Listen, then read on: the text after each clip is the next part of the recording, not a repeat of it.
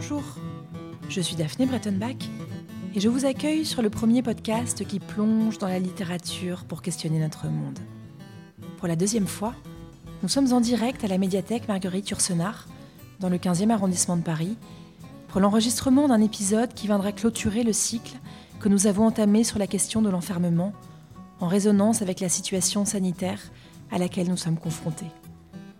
Ce troisième épisode vous invite à plonger dans l'immense roman d'anticipation de George Orwell, 1984. Il y décrit une société totalitaire basée sur l'ignorance, une société où la violence et le mensonge prévalent, où ce que l'on croit est plus important que la vérité.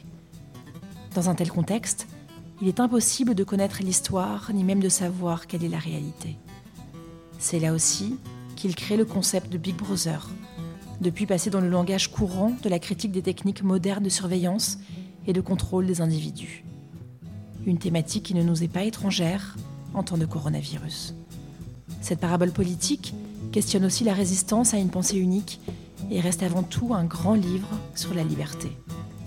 Bienvenue dans le monde merveilleux des livres, bienvenue chez Calliope.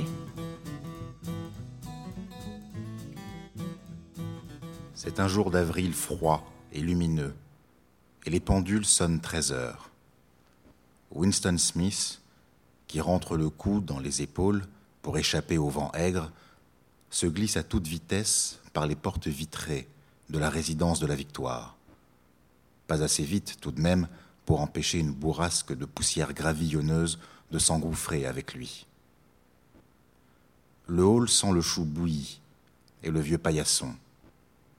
Sur le mur du fond, on a punaisé une affiche en couleur trop grande pour l'intérieur. Elle ne représente qu'un énorme visage de plus d'un mètre de large, celui d'un bel homme, de 45 ans environ, à l'épaisse moustache noire et au trait viril. Winston se dirige vers l'escalier. Il est inutile de chercher à prendre l'ascenseur, qui fonctionne rarement, même en période faste et en ce moment le courant est coupé en plein jour, par mesure d'économie à l'approche de la semaine de la haine. L'appartement est au septième et Winston, qui a 39 ans et un ulcère variqueux au-dessus de la cheville droite, monte lentement, se ménageant plusieurs haltes en route. À chaque palier, en face de la cage d'ascenseur, la face énorme sur l'affiche l'observe, car c'est un de ces portraits conçus pour suivre le spectateur des yeux. Big Brother te regarde, dit la légende inscrite au-dessous. À l'intérieur de l'appartement, une voix gourmande dévie d'une liste de chiffres relatifs à la production de fonte. Elle émane d'une plaque de métal oblongue qui ressemble à un miroir terni et occupe une partie du mur de droite. Winston tourne le bouton. La voix décroît sans que les mots cessent d'être intelligibles. On peut mettre en sourdine l'appareil, le télécran, c'est son nom, mais pas l'éteindre. Il s'approche de la fenêtre, petite silhouette frêle dont le bleu de travail du parti ne fait que souligner la maigreur. Il est d'un blond pâle, le visage naturellement sanguin, la peau irritée par le savon grossier, les lames de rasoir émoussées et le froid de l'hiver qui finit tout juste. Même fenêtre fermée, on sent qu'il fait froid dans le monde extérieur.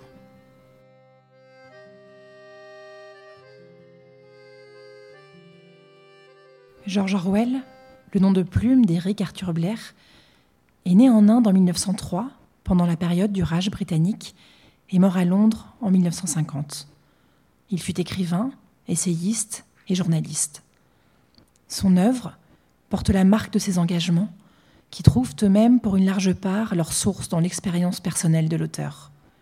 Contre l'impérialisme britannique, après son engagement de jeunesse comme représentant des forces de l'ordre colonial en Birmanie, la justice sociale et le socialisme libertaire, après avoir observé et partagé les conditions d'existence des classes laborieuses à Londres et à Paris, contre les totalitarismes nazis et soviétiques, après sa participation à la guerre d'Espagne.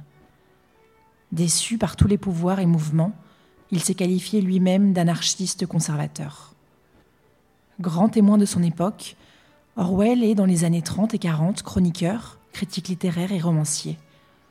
De cette production variée les deux œuvres au succès les plus durables sont publiées pendant puis juste après la Seconde Guerre mondiale. La ferme des animaux, en 1945, et surtout 1984, paru en 1949. Ce texte décrit une Grande-Bretagne, 30 ans après une guerre nucléaire entre l'Est et l'Ouest, censée avoir eu lieu dans les années 50, où s'est instauré un régime totalitaire fortement inspiré à la fois du stalinisme et de certains éléments du nazisme. La liberté d'expression n'existe plus, toutes les pensées sont minutieusement surveillées et d'immenses affiches sont placardées dans les rues, indiquant à tous que Big Brother vous regarde. Le monde est divisé entre trois grandes puissances constamment en guerre l'Océania, où se déroule l'action, l'Estasia et l'Eurasia.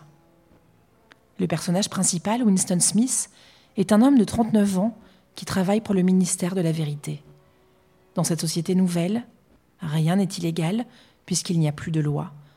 Mais celui qui est exposé au déplaisir du parti risque la peine de mort, les travaux forcés ou la disparition pure et simple.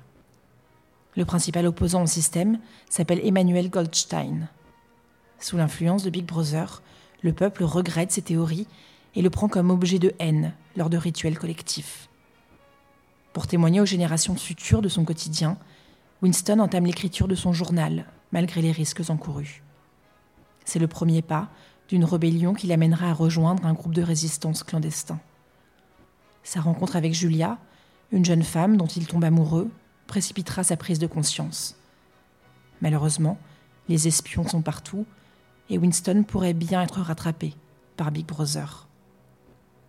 1984 est communément considéré comme une référence du roman d'anticipation, de la dystopie, voire de la science-fiction. L'adjectif orwellien est également fréquemment utilisé en référence à l'univers totalitaire imaginé par l'écrivain anglais. Le livre figure à la 13e place de la liste des 100 meilleurs romans de langue anglaise du XXe siècle, établie par la Modern Library. George Orwell s'est inspiré d'un ouvrage de l'écrivain russe Evgeny Zamiatin, intitulé Nous autres et paru en 1920. Lui aussi donne la description d'une dystopie totalitaire. 1984 emprunte aussi beaucoup à La Calocaïne, dystopie de la suédoise Karin Boy, publiée en 1940, qui pose le problème de la confiance, de la délation et de la trahison des proches dans une dictature.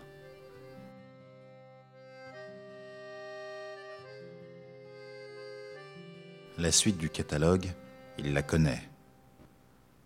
On y fera mention des évêques dans leurs manches de batiste, des juges en robe d'hermine, du pilori, des fers, du moulin de discipline, du chat à neuf queues, du banquet de l'or de mer et de l'usage de baiser l'orteil du pape.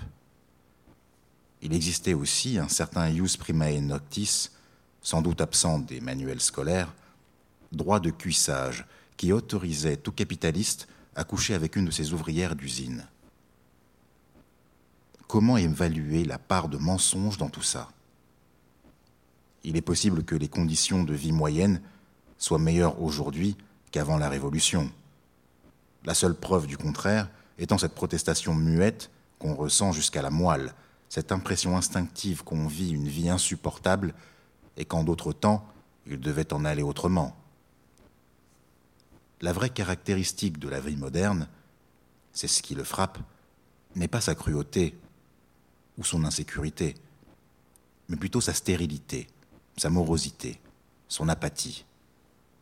Il suffit de regarder autour de soi pour constater qu'elle ne ressemble en rien aux mensonges qui dégoulinent du télécran, et pas davantage aux idéaux que le parti prétend réaliser. Même pour un membre du parti, il y a toutes sortes de sujets de mécontentement qui n'ont rien de politique. Trimer dans un boulot mortellement ennuyeux, se battre pour une place dans le métro, repriser des chaussettes usées jusqu'à la trame, mendier une pastille de saccharine, garder le moindre mégot. L'idéal fixé par le parti est grandiose, terrible, étincelant.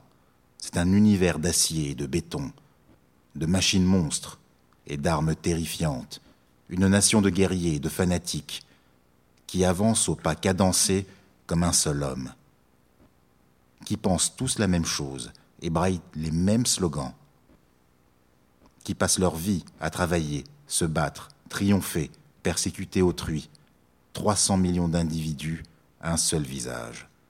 La réalité, ce sont des villes en déliquescence, dont les habitants sous-alimentés traînent la savate, savate aux semelles trouées, dans des immeubles du XIXe siècle, rafistolés, qui puent le chou et les toilettes bouchées.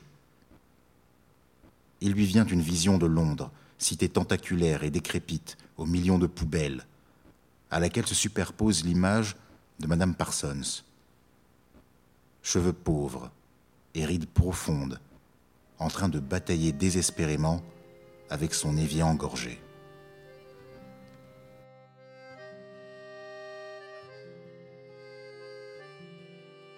Parabole du despotisme moderne, le totalitarisme orwellien est très clairement inspiré du système soviétique, avec son parti unique, son chef tutélaire, objet d'un culte de la personnalité, son régime d'assemblée, sa confusion des pouvoirs, ses plans de production triennaux, son militarisme de patronage, ses parades et manifestations spontanées, ses files d'attente, ses slogans, ses camps de rééducation, ses confessions publiques à la moscovite et ses affiches géantes.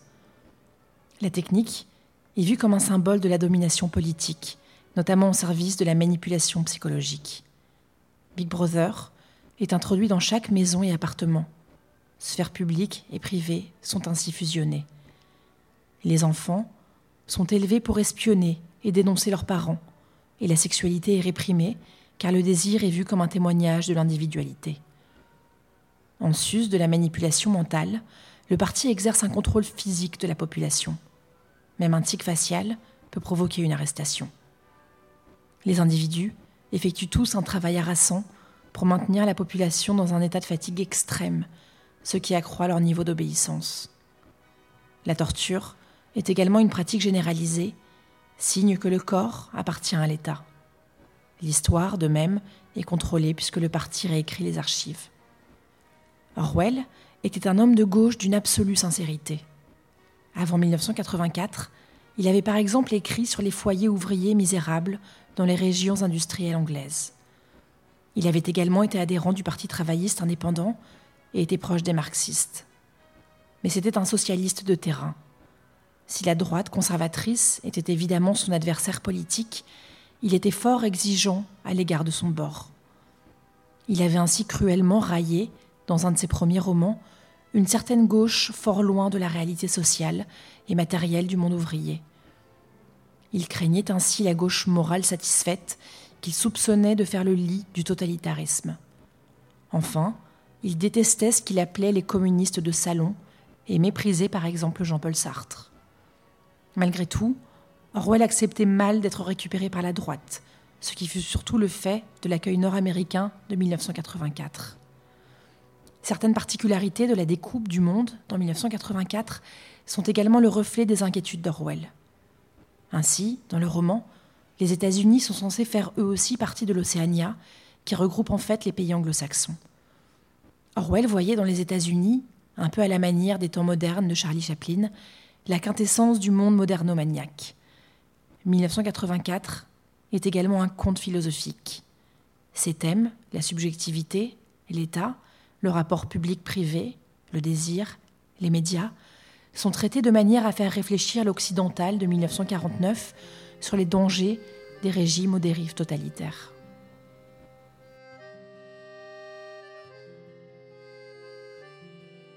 Le double pensée, c'est la faculté d'entretenir deux convictions contradictoires en même temps et de les accepter toutes deux. L'intellectuel du parti sait dans quel sens il faut modifier ses souvenirs, il sait qu'il manipule la réalité. Mais par cet exercice de double pensée, il s'assure aussi que la réalité n'est pas violée. Le processus doit être conscient, faute de quoi il ne pourrait être mené avec assez de précision. Mais il faut aussi qu'il soit inconscient, faute de quoi il conduirait à un sentiment de malhonnêteté, et donc de culpabilité.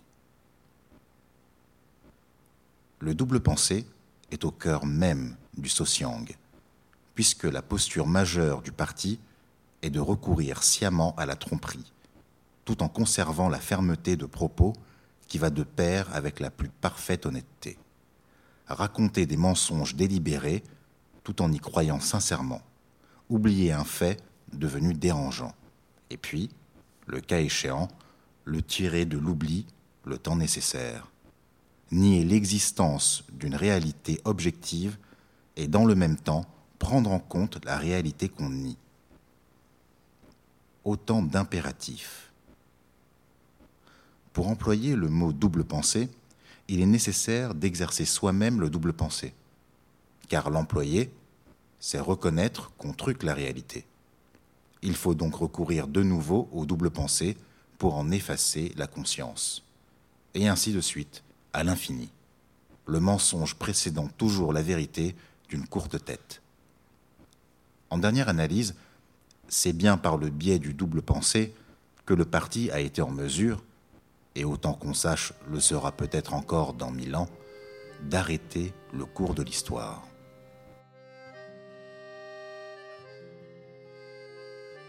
Dans le sillage d'Aldous Huxley, George Orwell pousse les limites de la dystopie politique encore plus loin. Surveillance, propagande, lavage de cerveau, il imagine un monde où les existences sont calibrées par le contrôle social. Le gouvernement totalitaire de l'Océania contraint les individus à adopter une conduite normative et uniformisée en les enfermant dans le moule du parti. Tous les faits et gestes sont observés, toute idée de vie privée annihilée, et toute tentative d'y échapper se solde par une répression ultime. Mais ce n'est pas seulement la liberté d'agir que l'on muselle, c'est la liberté de s'exprimer, de penser. Dans cette vaste entreprise de mise au pas de la société, la traque de la dissidence se fait jusque dans les réflexions les plus enfouies. Winston Smith, le héros du roman, travaille au ministère de la vérité, là où le mensonge se crée. C'est ici que sont remaniées les archives historiques pour effacer toute trace d'un conflit avec un pays ennemi ou en inventer, selon le discours du parti.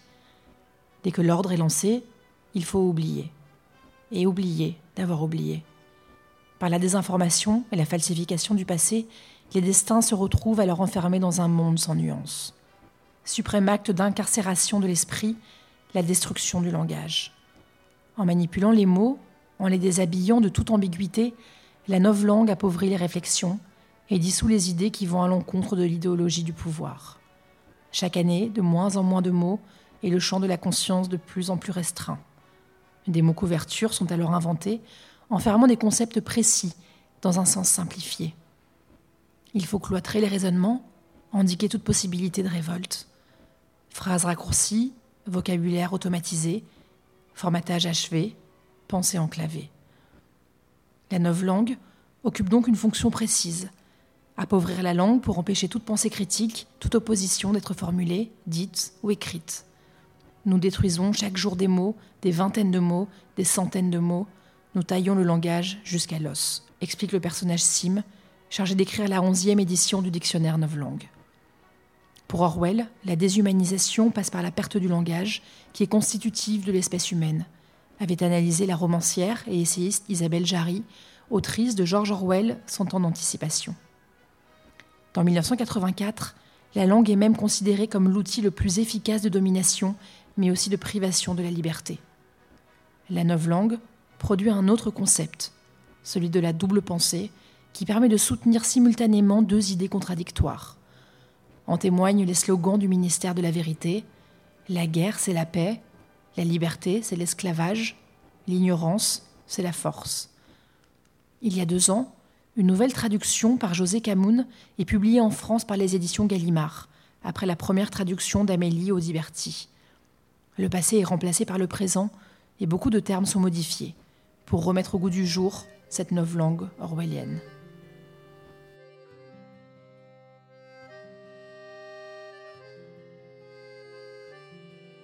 Son esprit se fait plus actif. Il reste assis sur la planche du lit, adossé au mur, l'ardoise sur ses genoux, et se met en devoir de se rééduquer. Il a capitulé, c'est entendu. En réalité, il le voit aujourd'hui, il était prêt à capituler longtemps avant de l'avoir décidé. dès l'instant où il est entré au ministère de l'amour, et oui, pendant ces minutes où Julia et lui se trouvaient réduits à l'impuissance et où la voix d'acier du télécran leur donnait ses consignes, il a saisi la vanité, la légèreté de sa tentative pour se dresser contre le pouvoir du parti. Il sait maintenant que la manteau-police l'observait depuis sept ans, tel le scarabée sous la loupe. Il n'a pas pu faire un geste, ni dire un mot qui leur ait échappé, entretenir une réflexion qu'il n'ait pu déduire, jusqu'au grain de poussière blanche qu'ils ont replacé sur la couverture de son journal. Ils lui ont passé des enregistrements, montré des photographies, certaines de Julia et de lui. Oui, même ça. Il ne peut plus lutter contre le parti. D'ailleurs, le parti est dans le vrai. Il le faut bien. Comment le cerveau collectif immortel pourrait-il se tromper? Au nom de quels critères extérieurs évaluer ses jugements? La santé mentale est bien une affaire de statistique. Il suffit d'apprendre à penser de la même façon qu'eux. Seulement. Le crayon épais est mal commode à manier. Il se met à écrire les idées qui lui viennent. Il écrit d'abord en grosses majuscules maladroites. Liberté est servitude. Puis, presque du même mouvement, il écrit en dessous. Deux et deux font cinq.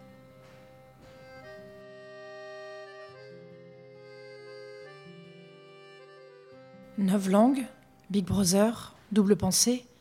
Quand Emmanuel Macron a annoncé l'instauration d'un couvre-feu dans neuf métropoles, jeudi 15 octobre, plusieurs personnalités françaises et anonymes ont brandi des références au roman 1984. Tout autour du monde, dans des manifestations, l'écrivain britannique et son œuvre la plus célèbre sont devenus le symbole de l'opposition aux réponses gouvernementales à l'épidémie de Covid-19. Selon ceux qui y font référence, la pandémie a conduit certains États à agir comme le Big Brother du roman dystopique, cachant la vérité, restreignant les libertés et utilisant la force pour empêcher les populations de réagir. Les thèmes développés dans 1984 résonnent, pour certains, avec le monde à l'ère du Covid-19. Sur Google, par exemple, les recherches liées à 1984 avaient déjà explosé après l'annonce du confinement le 16 mars. Sur les réseaux sociaux, la maladie est désormais rebaptisée d'un hashtag Covid-1984. Une citation attribuée à George Orwell a été très partagée depuis l'annonce du début du couvre-feu, notamment par Nicolas Dupont-Aignan et Olivier Besancenot. Il s'avère pourtant que cette citation n'est pas de l'écrivain britannique. Difficile aussi de ne pas songer à Orwell devant la course à l'élaboration d'applications de traçage pour téléphone censées identifier les personnes ayant côtoyé des malades afin de les isoler et d'endiguer la pandémie. Selon François Brune, l'auteur de Sous le soleil de Big Brother, qui a généreusement accepté que nous le citions ici, Big Brother est parmi nous. Il l'est bien sûr à travers les caméras de surveillance, Internet, les études de marché et les sondages, mais il est aussi là en ce sens que dans le roman de 1984, cette figure qui n'existe pas cache son pouvoir sous un visage humain. Celui qui l'incarne est en réalité un acteur et c'est toute une classe qui exerce le pouvoir à travers cette figure. Aujourd'hui, les peuples continuent de se cacher derrière l'idée d'un grand consolateur, et ceux qui dirigent cachent la férocité des dynamiques économiques grâce à leur méthode de communication politique. Autre résonance pointée par François Brune entre le roman d'Orwell et notre monde, cette euphorie guerrière permanente contre le pays que l'on combat en 1984, qui s'apparente à une schizophrénie entre la misère du quotidien et la puissance de la propagande.